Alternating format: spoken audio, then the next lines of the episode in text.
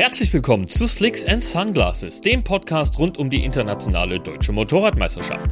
Mein Name ist Michael und in der heutigen Folge spreche ich mit dem zweifachen IDM-Champion und neuen Weltmeister in der Langstrecken-WM, Marvin Fritz. Marvin bekam den Rennsport sprichwörtlich in die Wiege gelegt. Bereits sein Vater Wolfgang kämpfte in der Europameisterschaft um Podiumsplatzierung und der junge Marvin fuhr schon im zarten Alter von vier Jahren sein erstes Rennen. Damals aber noch im Motocross. Mit neun folgte der Umstieg aufs Minibike und in den Straßenrennsport. Danach durchlief er die deutschen Nachwuchsklassen und konnte 2016 den Titel in der IDM Superbike feiern. Im Podcast beschreibt Marvin, wie man die Strapazen eines 24-Stunden-Rennens übersteht, was ein Team haben muss, um Weltmeister zu werden und weshalb er sich manchmal selbst als Croissant bezeichnet. So, es ist wieder soweit. Die IDM-Saison ist zwar zu Ende gegangen, wir haben einen neuen Meister, aber es gibt tatsächlich noch eine Slicks and Sunglasses Folge und tatsächlich wieder eine, auf die ich mich ganz besonders gefreut habe. Denn ich habe die große Ehre, mit einem mehrfachen IDM-Meister zu sprechen und jemanden, der die IDM inzwischen hinter sich gelassen hat und seit diesem Jahr sich selbst auch Weltmeister nennen darf. Und ich begrüße ganz herzlich im Slicks and Sunglasses Podcast Marvin Fritz. Hallo Marvin. Servus, vielen, vielen Dank, Michael. Freut mich dabei zu sein. Ja, wie gesagt, die Freude ist auf jeden Fall ganz meinerseits. Es ist ja nicht alltäglich, dass man sich mit einem Weltmeister unterhalten kann. Und die letzte Entscheidung im Rahmen des Boldor ist jetzt vier Wochen her. Und ich stelle ja am Anfang immer so ein bisschen emotionale bzw. persönliche Fragen des Podcasts. Und da interessiert mich natürlich, hast du dich denn schon dran gewöhnt, ein Weltmeister zu sein? Wie fühlt sich's an? Ja, äh, gewöhnt, langsam mittlerweile nimmt was, nimmt was war am Anfang, was äh, schon krass hat, man es gar nicht wahrnehmen können. Klar, mit, äh, ja, es hat ewig gedauert, bis ich mal alle WhatsApp-Nachrichten äh, beantwortet habe und Instagram. Und das Problem ist oder das Schöne ist, dass jeder dann auch wieder antwortet. Und dann sind es noch genauso viele Nachrichten. Und äh, aber war ein unglaubliches Gefühl. Wie gesagt, wir haben alle lang drauf gewartet und hat darauf hingearbeitet auch. Und dieses Jahr hat zum Glück alles geklappt. Wir haben jedes Rennen beendet und waren bei jedem Rennen mit um den Sieg mit dabei. Und äh, ja, das ganze Team hat es verdient. Meine Teamkollegen, wir sind so stolz drauf. Also ich bin so stolz auf meine Teamkollegen. Können mir keine besseren vorstellen. Und äh, wir haben neue Verträge für die kommende Saison, wo wir uns schon sehr drauf freuen jetzt. Und ähm, ja, nach einem Monat jetzt äh, ohne Motorrad und nicht auf dem Motorrad zu, zu sitzen, äh, fällt einem schon wieder schwer. Okay, kann ich, kann ich nachvollziehen. Und du hast die vielen Nachrichten angesprochen und äh, wir haben uns ja auch ganz kurz gesehen in Hockenheim beim IDM-Finale, äh, haben wir eine ganz kurze Gelegenheit gehabt zu, äh, zu quatschen und äh, auch ein kurzes Video zu machen. Und da hattest du ja dann quasi schon direkt die nächsten Verpflichtungen. Und was ich mich in dem Zusammenhang mit diesem Titel eben auch gefragt habe, hat sich denn ich sag mal, dein Leben in Anführungsstrichen, also ob das jetzt rennsportlich oder privat ist, hat sich da irgendwas jetzt durch diese, äh, durch den Titel verändert? Ist da mehr Aufmerksamkeit, neue, äh, neue Möglichkeiten? Gibt es da was? Ja, also auf jeden Fall. Ähm, früher war es so Boldor Finale und dann war eigentlich äh, Urlaub oder halt nicht mehr viel äh, auf dem Terminkalender. Aber durch den WM-Titel, äh, klar, kamen jetzt ein Haufen Events. Ähm, wir sind dann von Boldor quasi direkt dann nach Aragon zur Superbike WM, waren wir von dir mal eingeladen. Mhm. Dann war ich jetzt auch wieder zu, äh, zu äh, Coachings äh, für Yamaha in, am Istanbul Park. Zwei Tage. Mhm. Jetzt morgen geht es schon wieder nach, oder schon wieder, es geht nach Daytona, nach Amerika, weil wir mhm. als Geschenk von unserem Team von Yard äh, geschenkt bekommen haben, nächstes Jahr die Daytona 200 zu fahren, nächstes Jahr im März. Was, äh, was ein Traum von uns Fahrer war. Und das äh, hat so angefangen, dass wir dieses Jahr beim Test waren in Reka und da haben wir das Rennen angeschaut im Laptop, abends beim Abendessen. Und mhm. dann haben jetzt unser Teamchef Mandy gesagt, Mandy, wenn wir diesen WM-Titel gewinnen, dann machen wir, machen wir Daytona. Und da hat er gesagt, ja, ja, sicher, machen wir so. und äh, jetzt nach dem WM-Titel äh, muss er das Versprechen einlösen und macht er auch, was uns auch riesig freut. Und äh, jetzt morgen fliegt man nach Daytona, da haben wir jetzt das Wochenende so eine Rennveranstaltung, auch die einzige Veranstaltung, wo man dort testen kann auf der Rennstrecke. Mhm. Und äh, da fliegen wir, wir drei Fahrer mit dem Team runter und haben eine gute Zeit, testen ein wenig und gewöhnen uns auch wieder an die R6. Bin ja auch schon seit knapp äh, acht Jahren keine R6 mehr gefahren. Mhm. Und äh, von dort geht es dann auch schon direkt weiter nach Spanien, wo ich dann weiter Coachings mache für Yamaha Schweiz, für den Hochstädtler. Dann geht es eine Woche auf die EICMA, auf die Messe. Mhm. Und wir Mitte November, Mitte Ende November nochmal äh, drei Tage Test mit Yard, schon neue Teile und so weiter und Reifen von Bridgestone für die Langstreckensaison nächstes Jahr. Ja. Dann sind wir eingeladen von Yamaha zur MotoGP nach Valencia. Dann äh, Anfang Dezember müssen wir nach Liverpool zur offiziellen FEM-Gala, wo die ganzen Weltmeister eingeladen sind. Mhm. Auch schon immer ein Traum war, da hinzugehen. Und äh, das war das Erste, was ich im Kopf gehabt habe, wo wir ja den Bandtitel eingefahren haben, dass wir da endlich jetzt hingehen können. Cool. Muss mir dazu noch einen, äh, einen schwarzen An Anzug kaufen. Und äh, dann die Woche drauf geht es dann direkt zu Yard. Da haben wir dann bei Yard die WM und äh, Weihnachtsfeier, wo dann auch von MAA jeder da ist, das ganze Team, Sponsoren und so weiter. Und dann ist schon fast Weihnachten. Ich wollte gerade sagen, ich bin da mega beeindruckt. Ich meine, ich habe ja auch einen Terminkalender, aber ich wäre nicht ansatzweise dazu in der Lage gewesen, das so weit im Vorfeld und so exakt wiedergeben zu können. Also, du hast ja wirklich nicht nur volles Haus, jede Menge Termine, sondern du bist, springst ja quasi gefühlt auch so von Kontinent zu Kontinent, ne? Oder von, also mindestens mal von Land zu Land, ne? Das ist ja schon beachtlich. Und wenn ich dann zwei Tage zu Hause bin, muss ich dann äh, bei mir im Garten mit meinen 17 Apfelbäumen äh, zwei Tage lang Äpfel auflesen, dann noch Haseln, Wäsche waschen und dann geht es schon wieder weiter. Also ist nicht immer einfach, aber ja, war schon immer ein Traum und äh, dass jetzt so kommt, äh, ist so und freue mich ja auch immer unterwegs zu sein und äh, wenn es im Rennsport zu, zu, tun hat, ist immer klasse und deswegen beklagen wir uns nicht. Wir lieben unseren Sport und alles, was drumherum ist und freue mich jetzt schon auf die nächste Saison. Also, das passt aber sehr gut, weil ich nämlich als dritte Frage, ähm, wir wollen ja so ein bisschen auch hinter die, hinter das klassische Leben eines Rennfahrers blicken, hatte ich mich nämlich gefragt, okay, wenn du so viel unterwegs bist und jetzt eh auch nochmal zusätzlichen Stress, der ja so ein bisschen zu erwarten ist durch, durch den Titel, ähm, brauchst du ja auch quasi so deine Erholung und Entspannung. Und ich habe mich tatsächlich gefragt, Binge-Watching und Netflix und Amazon und wie die Plattformen alle heißen, sind ja quasi super angesagt. Was ist denn bei dir so als Entspannungsprogramm angesagt? Und gibt es eine, eine, eine, Serie, die du irgendwie nebenbei äh, guckst und dich entspannst? Ist da irgendwas? Ja, wie gesagt, äh, ich habe bei mir, bei mir daheim nur Netflix eigentlich. Ähm, wir haben jetzt vor ein paar Tagen mit meiner Freundin zusammen die, die Serie über Beckham angeschaut, David Beckham. Mhm. Was war. Klar, ich habe immer gewusst, er war ein Top-Fußballspieler, aber die ganze, was da dahinter steckt, äh, ist schon äh, brutal. Und auch als Ton äh, echt mega. Und klar, so De äh, Dokumentationen schaut mir, schaut mir eh gerne an, immer, wir Sportler. Mhm. Da auch viel daraus lernen kann in verschiedenen Bereichen. Und äh, nee, generell, klar, ich schaue viel, äh, klar, jedes, äh, jede Motorradmeisterschaft oder generell Motorsport und äh, Motocross ziemlich viel, weil ich auch durch den Motocross äh, zum Rennsport gekommen bin oder mit Motocross mhm. angefangen habe. Und äh, ja, die fahren auch den ganzen Winter über und da geht es dann quasi nächstes Jahr, will ich auch wieder zur AMA, zur Supercrossen, ein, zwei Rennen anschauen und bin da ein großer Fan. Aber generell Netflix, äh, klar, viele Serien und äh, wie gesagt, die Serie bei David Beckham war jetzt ziemlich begeistert und ja, sehr cool. Das muss ich mir auf jeden Fall merken. Ähm, die Beckhams sind ja quasi omnipräsent im, im, im Fernsehen, aber mir war tatsächlich noch gar nicht bewusst, dass es da so eine, eine Dokumentation gibt. Aber da, äh, das werde ich mir heute Abend gleich mal die erste Folge anschauen. Also das steht jetzt schon als Feierabendprogrammpunkt fest. Ist ja so, so wie du sagst, ne, auch spannend zu sehen, wie die sich in ihrem Leben entwickelt haben und was sie gemacht haben, um so erfolgreich zu sein. Und du hast ja. das Motocross-Thema angesprochen.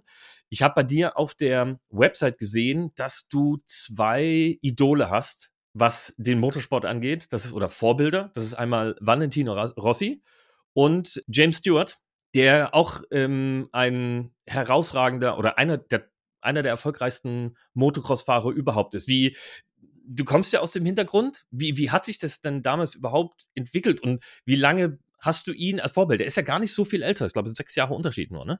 Ja, ich glaube, der müsste jetzt äh, um die 40 sein oder knapp über 40, schätze ich mal. Aber generell, ich habe, mein Vater ist früher Rennen gefahren, auch Yamaha mhm. Cup gewonnen und, äh, und eine 25er Europameisterschaft, Deutsche Meisterschaft und nur einige Wildcards. Leider hat es damals finanziell auch nicht gelangt. Er hat Angebote gehabt für eine WM, aber hätte damals 100.000 Mark mitbringen müssen, was wir damals nicht gehabt haben in der Familie. Mhm. Äh, Robert dann öfters auf dem Podest Europameisterschaft mit dem Raudis, mit dem Brian, hat er gegen große Namen gekämpft. Und als ich dann drei Jahre alt geworden bin, habe ich meinen ersten Motocrosser bekommen zum Geburtstag. Und da hat es auch schon angefangen damit drei und mit vier dann das erste Rennen. Und ich habe dann angefangen, äh, von vier bis, bis neun bin ich Motocross gefahren. Mhm. 50 Kubik, 65, 85, war dann auch in der Europameisterschaft Vierter. Von mhm. Ken Robson. Da habe ich noch die Ergebnislisten hier daheim liegen, was ganz cool ist. Auch noch Videos von meiner Mutter früher und ganz cool. Und dann, aber klar, mein Vater ist ja früher Straßenrennen gefahren und hat immer gepusht, dass ich irgendwann auch Straßenrennen fahren werde. Mhm. Und dann äh, habe ich dann mit neun äh, erstmal Minibike probiert auf der Straße und hat mir gleich super gefallen und konnte dann auch gleich 2002, 2003 äh, den Minibike Cup gewinnen. Dann mhm. 2005 im ersten Jahr ADC Junior Cup gewonnen, was dann auch 2005 mein erstes Jahr im IDM-Fahrerlager war. Mhm. Und ähm, dann 2006 war das erste Jahr in der IDM 125 mit Kiefer.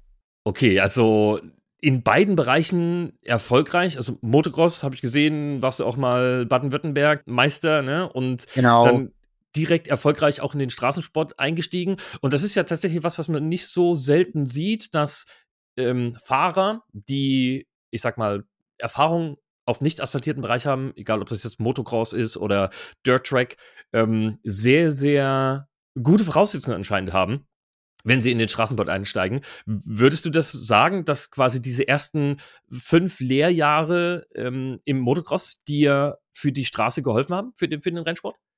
Ich denke schon. Also ich denke generell, wenn man im Motocross gut ist, äh, nicht, auch nicht damit anfängt jetzt, aber auch später dann Motocross fährt, ist generell eine super, super Sache, weil man gewöhnt sich dran in unterschiedlichen Verhältnissen und auch mit, äh, mit dem Gleichgewicht oder wie auch immer Reaktion, was dort äh, ganz wichtig ist.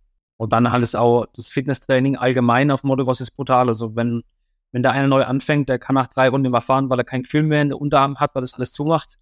Und wenn man mhm. da mal 20 Minuten, 25 Minuten am Stück durchfahren kann, mit dem guten Tempo, dann ist man fin äh, fitnesstechnisch schon ganz gut fit. Und äh, ich fahre generell auch noch viel Motocross. Klar, ab und zu kriegt man ein Verbot von unserem Teamchef, äh, wenn es gern ist.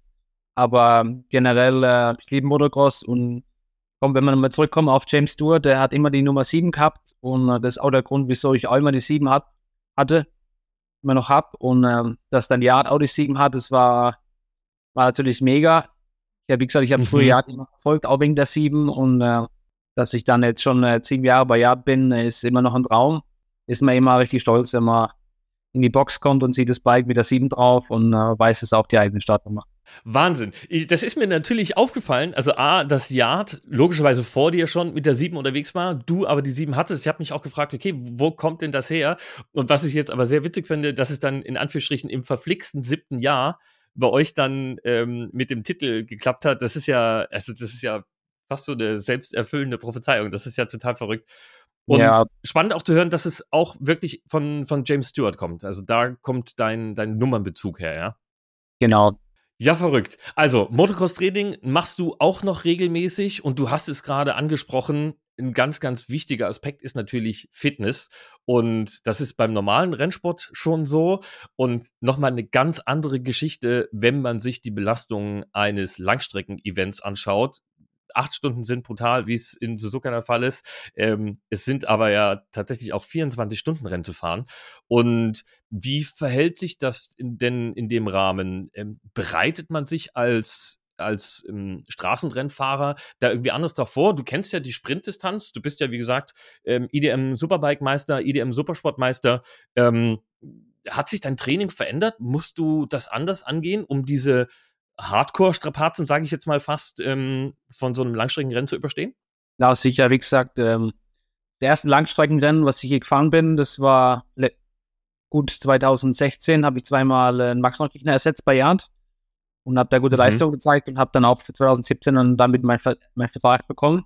Und dann äh, 2017 das erste 24er, klar, in der Nacht durch, ist brutal, wenn man das nicht gewöhnt ist. Und wie gesagt, der Speed, der ist gleich wie bei einem Sprintrennen in jedem Stint, also bei den 24er fährt jeder Fahrer neun Stints ungefähr, ist immer so, neunmal 50 mhm. Minuten in Suzuka bei der Hitze von äh, über 35 Grad, was sich dort aber anfühlt wie über, 40, über 45 Grad mit der hohen Luftfeuchtigkeit. Da mhm. geht ein Stint über eine Stunde und da muss auch zwei davon müssen drei Stunden fahren und einer zwei. Mhm. Und dort verliert man mit der Hitze pro Fahrer. Wir uns dann, müssen uns vorher immer biegen und danach, nach dem Fahren. Und da mhm. habe ich 2,6 und 2,4 Kilogramm verloren pro Fahren, pro Stint. Und äh, das sagt dann schon aus, äh, wie hart es ist, so ein Langstreckenrennen. Und gerade bei 24 mhm. muss man halt neunmal dann drauf fahren und hat dann dazwischen eine Stunde, Stunde 20 Zeit, sich zu regenerieren, was zu essen, Ähm, klar, meine Freundin, die kümmert sich um mich und tut dann quasi meine Helme herrichten, neue Abrissvisiere, dann Unterwäsche trocknen, die Kombi wieder herrichten und laden und Essen holen. Und äh, wie gesagt, die Stunde 20, die geht so schnell rum, äh, das ist unglaublich. Und dann muss man sich schon wieder fertig machen. Und man muss wieder 20 Minuten vor dem nächsten Szenen wieder in der Box sein und parat sein, falls der Kollege früher reinkommt oder irgendein ja. Problem hat. Und äh, ist nicht einfach und auch mit dem Speed, wie ich gesagt habe, äh, ist gleich bei dem Sprintrennen. Damals, okay. äh, 2019 zurückkam zur IDM, wo ich den Gaststart gemacht habe, wo ich den Elia in der letzten Kurve überholt habe, da mhm. haben die gesagt, ja, der Fritz hat mit Sicherheit Speed verloren durch die ganzen Jahre Langstrecke, der wird nicht so schnell gefahren. Mhm. Im Endeffekt äh, Sprintrennen oder halt ähm, Langstrecke ist genau das gleiche vom Speed her. Okay. Und was mich jetzt aber tatsächlich frage, ist, wenn du so viel Gewicht pro Stint verlierst, das ist ja, das ist ja der Wahnsinn, du musst das ja wieder auffüllen. Also das ist ja vermutlich hauptsächlich Flüssigkeitsverlust, logischerweise. Ähm, wie, wie, wie presst man sich denn diese drei Liter Wasser in, in der Stunde rein und das quasi auch mehrfach hin, hintereinander? Oder was, ähm, es reicht ja nicht nur Wasser, du musst ja wahrscheinlich auch jede Menge Elektrolyte zu dir nehmen, weil ne, du gibst ja quasi alle, alles ab. Ähm, wie, wie ernährt man oder wie trinkt man denn ähm, in dieser Phase überhaupt? Wie, ich könnte mir gar nicht vorstellen, so viel Wasser zu trinken, hast du dann ja. ähm, quasi wie, wie so ein Minitank immer bei dir mit dabei. Beim Fahren äh, trinken wir Fahrer von Jab nichts, also wir haben jetzt keinen wie so einen Schlauch an den Helm. Mhm. Wenn wir sagen, das Stunde fahren, hält der Körper aus, da sind wir trainiert für. Und, äh, aber wie gesagt, wenn wir dann eine halbe Stunde, eineinhalb Stunden Pause haben, da haben wir halt viel aus so flüssiger Ernährung, gerade so Shakes und so weiter mit den ganzen ähm, Elektrolyten drin und äh, das, was man halt braucht. Sonst halt auch, wenn wir irgendwas essen, dann halt irgendwas Leichtes, was nicht, was nicht so schwer im Magen liegt. Also so eine, eine Pizza oder so wäre da schlecht. ja, was wir jetzt viel essen, wäre ein bisschen Reis mit Chicken oder ein bisschen Pasta. Jetzt keine große Portion, sondern eine kleine Müsli-Schüssel voll. Mhm. Oder halt dann, wie gesagt, so Shakes ja, ein bisschen Früchte. Wir haben immer einen Physio mit dabei, wo wir behandelt werden dann zwischen den Stints. Eine eigene Hospitality, wo dann auch uns mit Essen immer versorgt und Früchte und so Nüsse und Kleinzeug. Mhm. Wir halt echt nichts Schweres im Magen haben, aber wie gesagt, das, was wir wollen, das bekommen wir dann hergerichtet. Mhm. und nachts, wenn es gerade in Le Mans war, es über Nacht äh, zwei, drei Grad kalt, so was richtig frisch. Und danach so eine Kartoffelsuppe oder Kürbissuppe. Mhm. War dann ganz lecker und so dann richtig gut.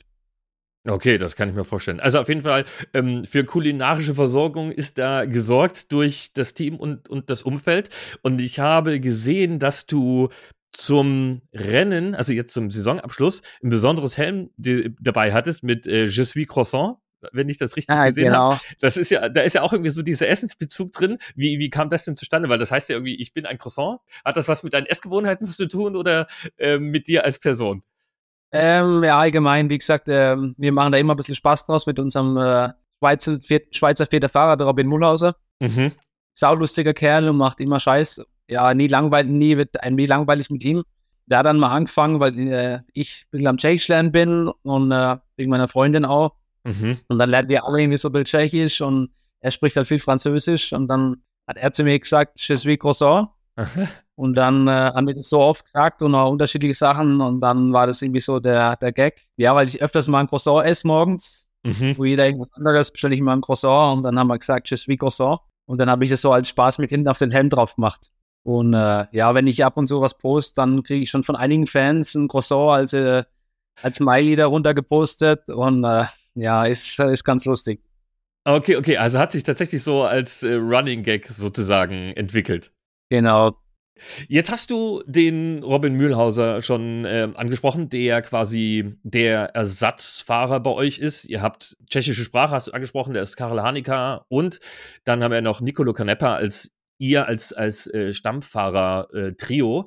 Äh, was bei der Langstrecke natürlich super besonders ist, dass eben ihr als drei Fahrer euch ein Motorrad teilen müsst und damit ihr auch schnell fahren müsst. Und ihr könnt das ja tatsächlich auch. Nun ist es ja so, dass wenn man das so aus der Sprintperspektive sieht, ich habe das jetzt auch so bei äh, Florian Alt mitbekommen, der jetzt ja den, den Titel eingefahren hat, der hat sich sein Motorrad ja sehr, sehr personalisiert von Holzhauer hinstellen lassen. Das geht ja aber tatsächlich gar nicht, wenn drei Leute ein Motorrad gemeinsam bewegen. Wie muss man sich denn da, ich sag mal, grundsätzlich die Abstimmungsarbeit vorstellen? Ne? Es gibt ja, auch das ist ja so ein Punkt, wenn man sich mit den Rennfahrern unterhält, zum Beispiel äh, Jonathan Rare und ähm, warte mal, mit wem war das denn? wo er gesagt hat, er ist das Motorrad gefahren, die, die Cover, und er konnte aber tatsächlich mit, dem, mit der Fahrwerksabstimmung überhaupt gar nicht schnell fahren. Es war für ihn unmöglich. Und jetzt seid ihr aber drei unterschiedliche Charaktere, die mit dem gleichen Bike fahren müssen. Wie muss man sich das denn vorstellen? Wir haben das Glück, dass wir vier Fahrer, sogar mit unserem Ersatzfahrer, dass wir ziemlich ähnlich fahren und von den Einstellungen auch äh, nicht weit entfernt davon sind und äh, dass wir alle drei, vier super damit zurechtkommen mit dem Bike, so wie wir es darstellen, wenn wir irgendwas Neues testen dann äh, haben so ein 95 Prozent wir alle drei, vier die gleichen Aussagen mhm. und alle auch in die gleiche Richtung, was ziemlich positiv ist für die Langstrecke. Und äh, ich glaube, das zeigt auch aus, wieso wir, wir seit 2019 oder mit dem Karel seit 2020 äh, so ein gutes Team sind und äh, immer stark sind, eigentlich äh, fast immer die Pole Position holen. Und äh, ja, da haben wir echt Glück, dass wir alle drei Fahrer da ziemlich ähm, damit gut zurechtkommen, sage ich mal so, und nie ein Problem damit haben wie andere Teams, Viltaris Honda zum Beispiel mit Florian Alt, da weiß ich von dem Siegen Rundal, dass es nicht immer einfach ist und äh, es auf eine Runde hingeht, aber eine komplette Renndistanz ist schwierig. Mhm. Und wie du gesagt hast, mit dem zweiten Rear, das war der Alex Lowe, der ist mit seinen Einstellungen sogar Ach, stimmt. überhaupt nicht mit zurechtkommen. Ja, nee, ich denke, das äh, zeigt ein gutes Team aus und äh, klar, jeder Fahrer hat seine eigenen Einstellungen oder was er bevorzugt. Aber ja, ich bin glücklich drüber, dass äh, wir da beieinander liegen und äh, wenn ich mein eigenes Bike hinstellen müsste, dann wäre das genau das, äh, wie das meine Teamkollegen auch fahren würden, was äh, ein Traum ist. Und ja, da kann man, glaube ich, glücklich drüber sein und äh, dass man halt mit den gleichen Einstellungen auch schnell fahren kann. Okay, damit hast du tatsächlich auch so eine äh, Frage in Anführungsstrichen beantwortet, die ich auch mit vorbereitet hatte, ne, gegen so diese Richtung, okay, was macht denn, was macht denn tatsächlich ein, ein gutes EWC-Team aus? Also in der Fahrerkonstellation ist das jetzt tatsächlich ja von dir gut beschrieben worden. Hm, du bist jetzt ja seit sieben Jahren äh, bei Yard im Team. Yard hat ja sehr viel Erfahrung. Die waren ja 2009 schon mal Champion in der EWC. Was, was muss denn ein Team mitbringen, mal ab, abgesehen jetzt von der Fahrerkonstellation, damit man eben diese 24 Stunden übersteht? Weil ich kann mir fast nicht vorstellen, Sprintrennen kann man sich irgendwie einteilen, da verändert sich das Wetter jetzt nicht großartig, die Bedingungen sind immer ähnlich. Äh, wie, wie funktioniert das denn? Wie, wie muss man sich das vorstellen? Ja, ist jetzt schwierig, wenn man anfangen soll. Wie gesagt, so eine Langstreckenwoche ist eine ganze Woche und ist ziemlich lang. Und ähm, klar, es können so, so viele Sachen mit dazu. Ähm, klar, Jad hat so viel Erfahrung, weil die jetzt schon echt lang mit dabei sind und auch, wie gesagt, 2009 den WM-Titel schon gewonnen haben. Danach war es eine lange Durchstrecke, weil äh, ja, wir oft Pech gehabt haben durchs Material, vom Material her, weil gerade eine Beanspruch, die Beanspruchung ist ziemlich hoch in der Langstrecken-WM. Mhm. War zum Beispiel auch Boldon mit der Langgrade, wo man jede Runde über 320 fährt. Aber wie gesagt, wir sind über 30, 35 Mann im Team, wo jeder seinen Job hat und äh, jeder davon ist so wichtig, dass man halt, wenn einer seinen Job nicht macht, dann kann es schon daran hart dass man das Rennen gewinnt. Mhm. Ja, ist, äh, wenn man es nicht erlebt hat, äh, dann kann man es glaubt man das nicht. Also jeder von den 30, 35 Mann äh, schläft keine Sekunde während dem Rennen, weil es kann jede, jede Sekunde ein Problem sein und einer kann reinkommen und dann muss jeder parat sein. Mhm.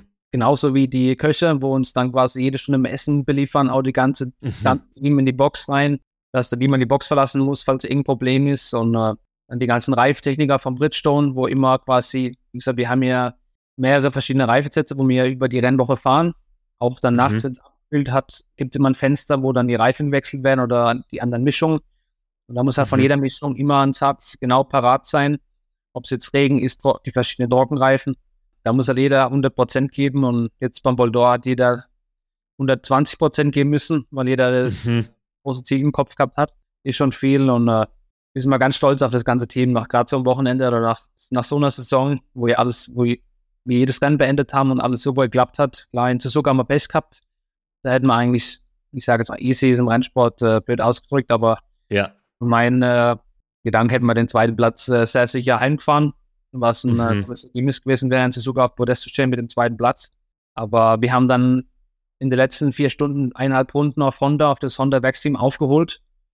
Mhm. Was, glaube ich, auch ohne unseren Speed darstellt und äh, können wir stolz drauf sein. Und klar, es gibt immer Sachen, wo man, wo man verbessern kann. Dass man nach der Saison immer, was man dann erkennt, aber jetzt, wo wir den WM-Titel eingefahren haben, denke ich, äh, wissen wir, wie stark wir sind, wo wir uns verbessern können noch.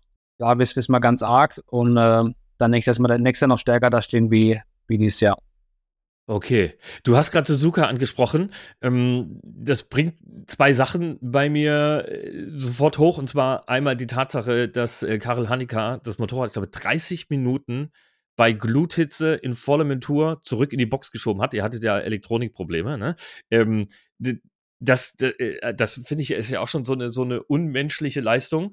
Wie fühlt sich das denn in Anführungsstrichen als Teamkollege eben in der Box dann an? Äh, was, was geht einem so durch den Kopf? Also du weißt ja wahrscheinlich, A, wie er leidet und äh, weißt aber noch nicht so genau, was es ist, wie kommt das Motorrad zurück. Ähm, kannst du das beschreiben, was da in einem vorgeht oder in dir vorgeht?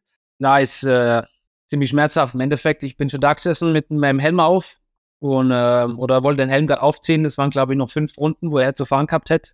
Das Rennen ist zu dem Zeitpunkt super für uns gelaufen, waren auf Platz zwei und äh, Honda ist zu dem Zeitpunkt stürzt, unser größter Konkurrent FCC, mhm. wo wir gedacht haben, super, das endlich mal läuft mal was in unsere Richtung, obwohl man, man wünscht sowas keinem. Klar. Aber wir hätten dann gute Punkte ausbauen können, was ganz wichtig gewesen wäre. Und dann sehe ich den Karl da, den Berg hochschieben, das Motorrad und habe dann zu dem Zeitpunkt eine Wasserflasche in der Hand gehabt, die habe ich dann auf den Boden geschmissen, aber ich habe zu dem Zeitpunkt nicht realisiert, dass die Wasserflasche offen ist. Mhm. Ja, war dann ärgerlich, weil es ging im Berg auf und er durfte nicht auf der Rennstrecke schieben, er musste eine Wiese schieben, weil man hat rechts nur einen Meter Grünstreifen, dann kommt die Wand. Das heißt, mhm. er hat allein das Motorrad in der Wiese den Berg hochschieben müssen. Ewig lang. Dann haben dann zwar noch zwei Japaner Streckenposten ihm geholfen. Die waren dann aber mhm. auch nach 100 Meter schon fix und fertig und mussten Pause mhm. machen. Er durfte die Strecke nicht überqueren. Das heißt, er hat irgendwie warten müssen auf so einen Abschleppdienst, 20, 10 Minuten. Und es hat dann ewig gedauert und Klar, das Team hat dann das Bike innerhalb zwei Minuten wieder fertig gemacht. Es ging ruckzuck. Mhm. Super Job gemacht. Und ja, wenn, dann haben wir halt, da waren wir irgendwie auf 27 oder 30 und haben dann noch aufgeholt bis auf den 18. Platz, glaube ich. Und haben noch drei Punkte mit nach Hause genommen durchs Rennen. Klar, ist ärgerlich, aber danach hat jeder immer noch alles gegeben, was geht. Da haben wir dann mhm. auch jetzt nach dem Boldor noch einen riesen Respekt, äh, eine E-Mail kriegt von Yamaha Japan, wie viel Respekt uns äh, aus, aus, Respekt ausgesprochen für dass wir damals in Suzuka halt aufgegeben haben und weiter gekämpft haben. Mhm. Weil jeder Punkt natürlich in der WM zählt. Und äh, ja, war trotzdem eine tolle Erfahrung die ganze Woche.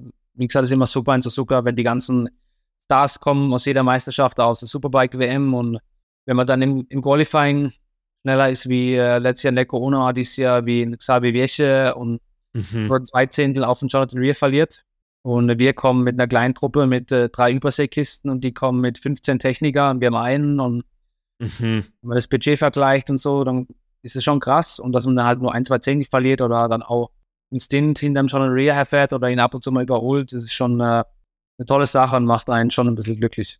Das, das kann ich mir vorstellen. Vor allen Dingen eben diese, man hat ja mit diesen unterschiedlichen Fahrern auch aus diesen unterschiedlichen Klassen, die ja teilweise äh, MotoGP-Erfahrungen haben, die in der Superbike-Weltmeisterschaft fahren ähm, und aus den unterschiedlichen internationalen Klassen kommen, äh, ist es natürlich ähm, ja wie so ein sprichwörtlicher Klassenkampf. Man hat halt wirklich mal die Möglichkeit, sich mit den Fahrern zu messen.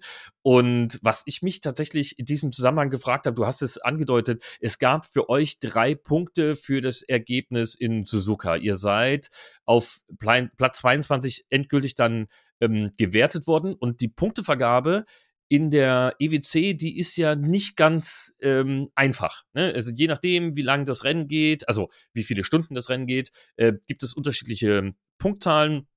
Dann gibt es für die Qualifying Sessions teilweise noch, noch Punkte. Wie ist es denn ähm, als Fahrer äh, auch über die Zeit? Ne? Es ist ja auch oftmals groß, großes Chaos. Es stürzt jemand, jemand fliegt raus, jemand fällt zurück, man hat irgendwie einen runden Rückstand.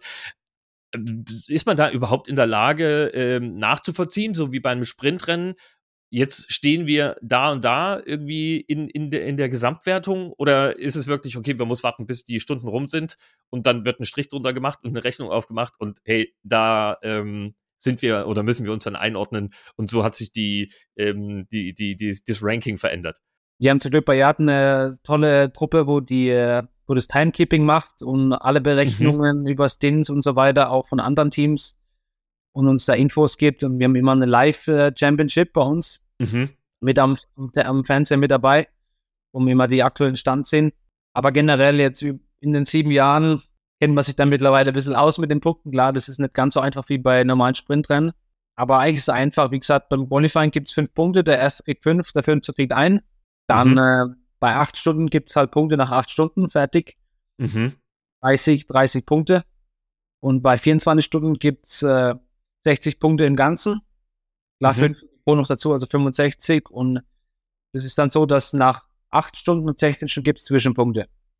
Mhm. Heißt, da bekommt der erste bekommt 10 und der zehnte einer. Okay. Also kann man quasi nach 16 Stunden schon 20 Punkte machen, wenn man in den zwei Stunden vorne ist. Mhm. Und dann gibt es halt für das Endergebnis für den ersten noch 40 äh, Punkte und dann halt gestaffelt nach unten. Okay. Beim Boldor war es noch so dieses Jahr, was nächstes Jahr nicht mehr so ist, dass äh, beim Boldor war, haben sie extra Punkte gemacht für das Finale. Das mhm. heißt 150 Prozent Punkte, also es gab dann noch 50 Prozent an Top. Und deswegen war für uns der Rückstand von ähm, 13 Punkte, was wir gehabt haben, auf, auf, auf FCC zum Finale hin, noch zu verschmerzen, war nicht ganz so groß, weil es mehr Punkte gab. Aber mir mhm. Viel zu verlieren ist, weil letztes Jahr war Seat Erster mhm. zum bereist und war zum Schluss nach dem Ausfall, glaube ich, Fünfter. Also da mhm. kann man als Erster hinreißen, aber als Fünfter, Sechster noch abreißen, wenn man halt echt ein äh, blödes, ein blödes Rennen hat. Ist aber nächstes Jahr nicht mehr so. Nächstes Jahr gibt es für 8 und 24 immer die gleichen Punkte, also keine doppelte Punkte mehr. Okay, okay, verstehe. Das war, war mir tatsächlich gar nicht so bewusst. Und so wie du es jetzt beschrieben hast, ist es nicht ganz so kritisch, aber FCC ja. hat tatsächlich auch passiert. Nee, die sind dann, also Seat hat ja quasi durch den Sieg ähm, beim Bordeaux tatsächlich auch noch den zweiten Platz in der Gesamtwertung dann ja. ähm, übernommen und hat dann eben die, die Honda-Mannschaft dann doch äh, noch auf den dritten Platz verdrängt. Und ihr habt profitiert und seid durch das gute Ergebnis dann Weltmeister geworden. Jetzt ist ja das Qualifying, wie du es gerade angesprochen hast, schon ein Teil der Punktevergabe und das Qualifying äh, entscheidet ja auch über die Startposition beim stehenden äh, Langstreckenstart. Jetzt ist beim, bei einem Sprintrennen, ne, sind es ja nur, je nachdem, um die 20 Runden, wenn man MotoGP anschaut, so bis zu knappe 30. Das ist ja nicht zu vergleichen mit dem, was an Distanzen in der Langstrecken-WM gefahren wird. Wie wichtig ist denn grundsätzlich da die Startposition für, für so ein Langstreckenrennen? Also als Jagdfahrer muss man sagen, auch wenn man auf Pol steht, fährt man meistens als letzter los. oder zum Dorn anspringt. Aber wie gesagt, dieses Jahr ist es überall angesprungen und wie gesagt, dass jemand einen super Job macht. Was man sagen muss, wir bei Yard, wir sind die einzigsten, wo die, die Marell-Elektronik fahren. Mhm. Hat uns gleich dieses Jahr auch äh, KM99, das Team, das neue, das belgische mhm. mit äh, Magnus und Mahias und Marino. Deswegen waren wir die Einzigen mit dem Problem. Und äh, das gleiche Problem haben die in der Superbike WM auch. Problem ist, mhm. bei der Superbike WM starten die mit einer extra Batterie, dann zieht die die Batterie ab und dann geht das Motorrad immer aus bis, zum, bis nach dem Rennen. Und mhm. wir müssen also das Motorrad außen machen, anmachen, auch bei jedem Boxenstopp. Und wir können mhm. halt keine extra Batterien machen, wieder abmachen, weil das kostet natürlich viel Zeit. Aber das mhm. hat einen super Job gemacht über den letzten Winter, auch letztes Jahr schon. Lars hat ab und zu noch gehakt, aber dieses Jahr hat es immer funktioniert und dadurch haben wir auch keine Zeit mehr verloren, wo wir halt auch einige Rennen schon verloren haben wegen dem Problem. Aber ja, das Team hat einen super Job gemacht und äh, generell, ob man jetzt von 1 startet oder auch von 5, macht beim Rennen keinen großen Unterschied, weil, wie gesagt, das Rennen geht 24 Stunden, dort mal genug Zeit, es wieder aufzuholen. Aber es geht halt um die Punkte und jeder, jeder mhm. Punkt ist, äh, ist wichtig. Da wird dann auch schon alles gegeben, ob es Motor ist und Elektronik, spezielle Reifen und ja, kostet viel Energie und äh, wie gesagt, auf Pol stehen ist ganz toll immer. Klar, auf das, das eigene Gefühl. Mhm. Und ähm, ja, ist schon sehr wichtig. Du hast jetzt gerade den Vergleich mit äh, der Superbike-WM aufgemacht, weil ja quasi die Basis in Anführungsstrichen auch die klassischen Straßenmodelle sozusagen sind. Ihr ist tatsächlich, ich weiß es, weiß es gar nicht, ihr fahrt aber ohne Lichtmaschine. Ne? Also ihr braucht quasi eine Batterie an Bord, die theoretisch die Energie bis zum Ende des Rennens liefert. Ja, Licht, Lichtmaschine hat jedes Bike drin. Also die Batterie muss ja auch geladen werden. Ja, das, ich, also ich kenne das so aus, deswegen frage ich jetzt aus dem, aus dem Hobby-Rennsport gibt es ja teilweise, dass die Lichtmaschine ausgebaut wird und ähm, mit, ja, ja. nur mit, quasi mit der Spannung der Batterie gefahren wird, um quasi die Lichtmaschine nicht mitdrehen zu müssen und mehr Leistung zu haben. Äh, deswegen habe ich ja. jetzt, weil du das gerade so beschrieben hast, habe ich gedacht, hä, ist das dann tatsächlich ohne Lichtmaschine? Aber nee, die ist schon mit drin. Ja, wie gesagt, die Elektronik, Yamaha ist ja auch so mit der anderen Zündreihenfolge mit dem Big Bang Motor, die braucht ja doppelt so viel Kraft oder mehr Kraft wie ein normaler, normaler Motor, wie BMW oder normaler Motor halt und ähm, die brauchen mehr Kraft und dadurch äh, geht es halt mehr auf die Batterie natürlich. Mhm. Deswegen, äh, hat Yamaha generell ein Problem mit der Elektronik. Mhm. Aber wie gesagt, hat sich jetzt um einiges verbessert und damals zum Glück auch keine Probleme mehr. Muss man dreimal auf Holz klopfen. Mhm. Und dann nächstes Jahr auch wieder so dastehen und ähm, ja, dass man da sofort wegkommt. Okay, okay, verstehe. Ja, klar, also eigentlich macht das ja Sinn, ne? Für ein Sprintrennen ähm, kann das mit der Batterie, hingehen, aber für 24 Stunden ist natürlich ausgeschlossen. Ja. Ne? Da brauchst du ja. Hatte man auch, auch mit unseren ganzen Lichtern am Motorrad und. Ja, ja, klar. War ja auch von ja. der Langstrecke werden die Kameras am Motorrad dran für, fürs, fürs Fernsehen. Klar. Komplett wird man da gar nicht durchkommen. Verständlich, verständlich. Jetzt bist du aber ja tatsächlich nicht nur in der EWC in den letzten Jahren unterwegs gewesen, sondern du bist ja auch immer wieder im Superbike WM-Fahrerlager an die Stadt gegangen. Teilweise auch mit einer angepassten Yard-Maschine. Ähm, wie muss man sich das vorstellen? Ne? Also ein Langstreckenmotorrad ist natürlich von der Ausrichtung, also Tankvolumen zum einen, äh, dann auch von den Komponenten, Schnellwechselsysteme etc., ähm, Sicherheitsmaßnahmen im Sturz äh, anders ausgestattet als ein Superbike-Motorrad, WM-Motorrad. Wie, wie unterscheidet sich denn dein EWC-Bike von einem Sprint-Motorrad, wie es in der IDM beziehungsweise in der WM eingesetzt wird? Wo liegen denn da die großen Unterschiede? Ähm, wie gesagt, mein erster Superbike Wildcard 2021 in Most war super. Die sind mit unserem Langstreckenbike, wie mit Langstrecke fahren nach einem 8-Stunden-Rennen. Genauso sind wir da mitgefahren, der Karel und ich mit Yard. Mhm. Und war freitags in, in den ersten zwei Trainings immer unter den ersten vier. Im Qualifying 12. vom Bautista und im Sprintrennen habe ich mit dem Bautista auch gekämpft. Klar, der ist dann auf der Gerade dreimal wieder vorbei mit seiner Honda. Mhm. Aber generell war es ein tolles Gefühl. Das erste Rennen als Zehnter beendet. Vom Jess Davis, äh, wie sie alle heißen. Und war ein mega Gefühl natürlich. Dann, äh, klar, wir haben auch einen kleinen Vorteil gehabt, weil mhm. wir die Hand haben in Most. Ja, es waren einige Fahrer da zum Testen, aber trotzdem haben wir einen kleinen mhm. Vorteil. Und Most ist natürlich auch nicht so wichtig wegen der Leistung her. Klar, wir haben vielleicht 10, 10 15 PS äh, weniger Leistung, wie die, wie das offizielle Yamaha-Team mhm. zum Beispiel. Und dadurch vom Gewicht Gewichtszimmer ein bisschen schwerer, nicht viel, aber ein Tick schwerer, wegen den ganzen Lichter und so weiter. Dann ähm, ist so, dass mhm. wir eine Langstrecke, den Lenkkopfwinkel nicht verändern dürfen, was die in der Superbike WM machen. Und gerade bei Pirelli mit dem Turning ist das sehr wichtig. Klar, da mhm. muss man sich aber dran gewöhnen und viel äh, dran rumtesten, bis man das, den, den Winkel hingestellt hat, wo es einem passt. Dann hat, mhm. äh, dann haben die alle natürlich andere Schwingen, wo länger sind, gerade für die Pirelli-Reifen, was ganz wichtig ist. Mhm. Weil unsere Schwinge ist halt für die Bridgestone-Reifen konstruiert und äh, wir halt die Bridgestone-Werksreifen fahren.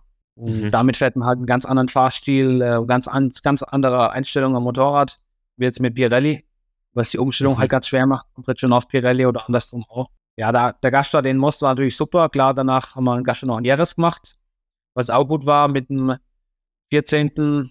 und 16. Platz, glaube ich, nach dem Sturz. Da mhm. habe ich mal auch einen Gaststart gehabt äh, mit dem äh, Moto X Racing für den Tamborini, der sich verletzt hat, in Estoril, was mhm. auch super war am 15. Dann in, in einem Sprintrennen, oder im ja, Sprintrennen, im Superpol-Rennen, Samstagmorgen war ich auf 9 in der zweiten Runde, mhm. wo ich leider nur das Bass abgeschossen, was ärgerlich war. Oder dann das, das zweite Rennen sonntags auch mit Futsch war, weil das Bike noch nicht fertig war oder nicht richtig funktioniert hat. Aber generell habe ich einige Erfahrungen gesammelt, auch in Portimao dann bei der Superbike WM letztes Jahr. Mhm. Das Ziel war schon immer dort äh, als äh, die ganze Saison zu fahren. Mhm. Aber leider ist halt, äh, ich will nicht sagen, als Deutscher hat man schwierig, äh, ist generell schwierig. Aber ähm, ja, ist so. Ich denke, dass äh, ich oder ich spreche auch für den Florian Alt, Markus Reiterberger, klar, das Team, die Konstellation muss halt immer, immer zusammenpassen. Mhm. Und gerade in das WM, das Level ist so hoch mittlerweile. Wenn man letztes Jahr mein Rennen in Portimao anschaut, da bin ich, glaube einmal 16. geworden, knapp an den Punkten vorbei. Na, da waren 26 mhm. Starter war der Jake Garnier mhm. aus Amerika da und andere Topfahrer noch. Und äh, wenn man da meine Zeit vom Start bis zum Ziel nimmt und mit dem Jahr mhm. vorher vergleicht, da war ich jetzt dieser 16. letztes Jahr und mit dem Vorjahr mhm. 20 wäre ich damals Dritter geworden mit vier Sekunden vom Benaldi. Mit unserem, mit unserem Langstreckenmotorrad. Und das heißt, die sind ja alle eine Sekunde bis 1,3 Sekunden schneller gefahren. Die waren im letzten Sektor schneller wie der Toprak in zwei Rennen von drei. Mhm. Und äh, wie gesagt, das war alles so dicht beisammen. Und bin auch davor ein halbes Jahr kein Pirelli mehr gefahren. Wir haben keinen Test, keinen Test vorher gehabt. Mhm. Und äh, bin dann vom Boldor direkt nach Portimao gereist, der Superbike WM. Und äh, war ohne Test wieder schwierig, weil im Endeffekt äh, war Freitag nur wieder ans Bike gewöhnen, das Bike richtig einstellen. wenn halt einen Test gehabt hättest und hättest da angefangen, wie du äh, das zweite Rennen beendet hättest. Und dann hätte alles auch vielleicht nochmal anders. Mhm. Aber war trotzdem eine super Möglichkeit. Das Team hat einen super Job gemacht. Ich weiß, ich habe alles gegeben. Jeder hat einen super Job gemacht und haben das Maximum rausgeholt. Und äh, wie gesagt, die, die sich auskennen bei Yamaha oder generell, die haben die Leistung auch wahrgenommen. Klar, wenn man dann sieht, äh, dreimal 16. Wenn man das dann nach äh, der Speedweek liest, dann heißt es wieder, ja, der Fritz das äh, nicht dazu oder wie auch immer. Und äh, ist halt ja. mittlerweile auch so, dass so schwierig ist das Level. Ich bin mir sicher, wenn wir Deutsche wie Florian Alt oder Markus Reiterberger, wenn wir die Chance hätten, eine komplette WM-Saison zu fahren, in einem guten Team mit den ganzen Tests davor, wir könnten wieder auch einen guten Job machen, bin ich mir ganz sicher. Weil sieht man auch an den Fahrern, wo dann nach Suzuka kommen und wir dann plötzlich, wenn die dann zu uns in die Meisterschaft kommen und dann die gleichen Reifen fahren wie wir und das Bike auch mhm. nicht so viel anders ist, dann sind die auch nicht von der anderen Welt und kochen auch noch mit Wasser. Mhm. Aber leider im Rennsport so ist nicht, nicht einfach. Auch viel Politik mit dabei. Aber da will ich auch nicht jetzt weiter drauf eingehen und bin glücklich bei Yard und bin froh, in der Langstrecken-WM dabei zu sein und freue mich jetzt schon auf nächstes Jahr.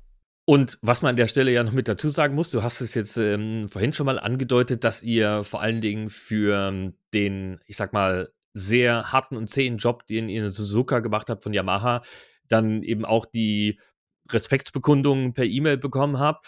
Und ihr habt ja in dieser Saison, ich sag mal für Yamaha tatsächlich so ein bisschen die Kohlen aus dem Feuer geholt. MotoGP sieht in der Saison nicht ganz so gut aus. Ähm, Gleiches ist in der Superbike-WM. Da zeichnet sich ja äh, auch nicht ab, dass sich da an der ähm, Spitze noch großartig was positiv für Yamaha tut. Und ihr habt aber jetzt tatsächlich dann den WM-Titel für die drei Stimmgabeln nach Japan geholt. Wie äh, muss man sich denn, wie, wie, wie war das denn? Äh, Gibt es dann quasi vom Yamaha-Chef äh, die WhatsApp oder wie muss man sich das vorstellen?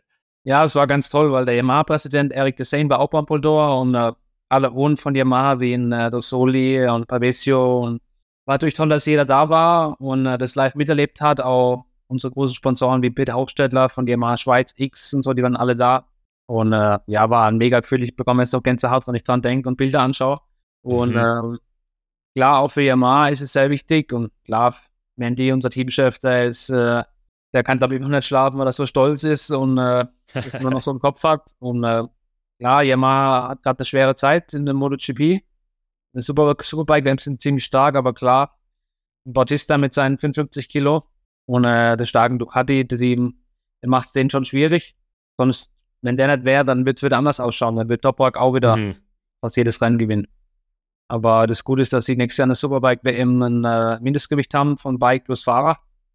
Mhm. Wo dann Bautista, Bautista mit Sicherheit ein bisschen äh, wo es dann ganz so einfach damit hat, zu gewinnen und auf der Gerade dem vorbeizufahren, wie er will.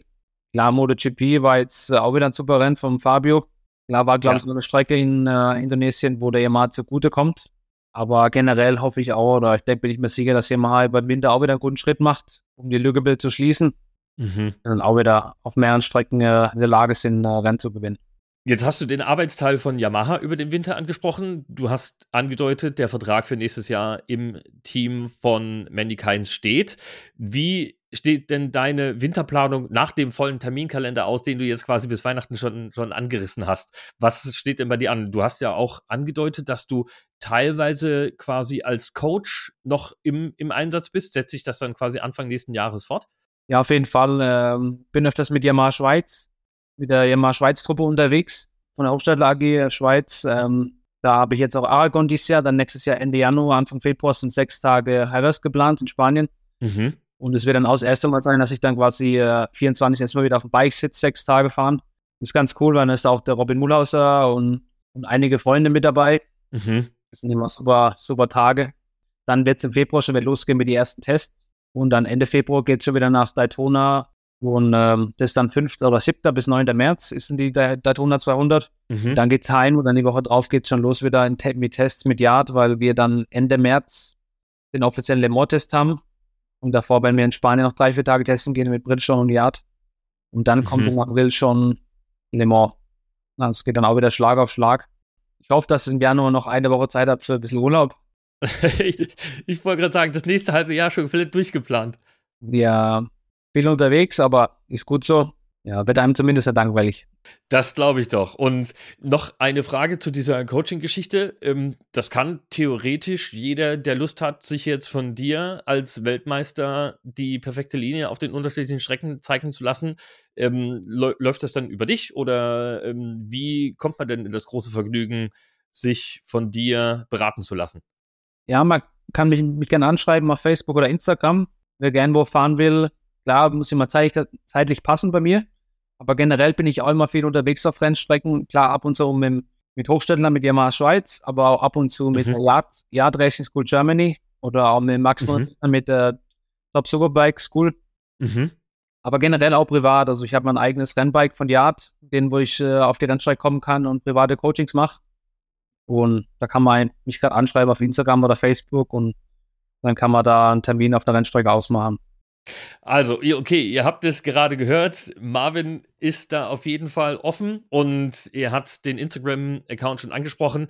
Wenn ihr die Abenteuer unseres ähm, ehemaligen EDM-Champions und jetzt EWC-Weltmeisters verfolgen wollt, dann unbedingt bei Marvin Fritz. So wie der Name geschrieben wird, findet man ihn auch auf Instagram ein Abo da lassen, vorbeischauen. Es gibt, wie gesagt, auch lustige Croissant-Videos und immer wieder Hintergründe zu den verschiedenen Rennen. Also es ist ein unterhaltsamer Kanal, kann ich euch nur empfehlen. Und ja, jetzt ähm, sind wir tatsächlich schon wieder am Ende unseres Podcasts angekommen. Ich bedanke mich recht herzlich, dass du dir die Zeit genommen hast, bei diesem mega vollen Terminkalender hier bei uns im Slicks and Sunglasses Podcast vorbeizuschauen und ein bisschen einen Blick auf deine Karriere und vor allen Dingen das letzte Jahr und den Weg zum Titel zu teilen und hoffe, wir sehen uns bald in Live mal wieder. Ja, vielen Dank, hat Spaß gemacht. Äh, danke für die Einladung und äh, hoffe auch, mit Sicherheit sieht man das nächste Mal irgendwo wieder auf der Rennstrecke und äh, dann äh, planen wir weitere Interviews und äh, tolle Gespräche. So machen wir das. Spätestens bei der IDM und ich sage danke dir und bis ganz bald. Ciao, bis bald. Ja, danke. Ciao.